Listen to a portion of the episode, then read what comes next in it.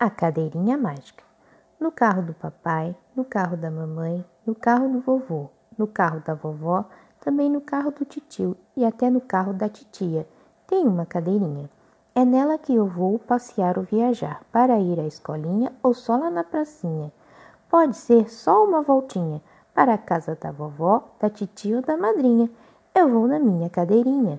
Enquanto o papai dirige, enquanto a mamãe dirige, a cadeirinha me protege. E no seu aconchego, em qualquer lugar seguro eu chego. Ela é bem macia, ela é bem quentinha, ela é a minha cadeirinha. É por isso que para todos os lugares a mamãe e o papai não esquecem da malinha, com papinha, mamadeira e fraldinha.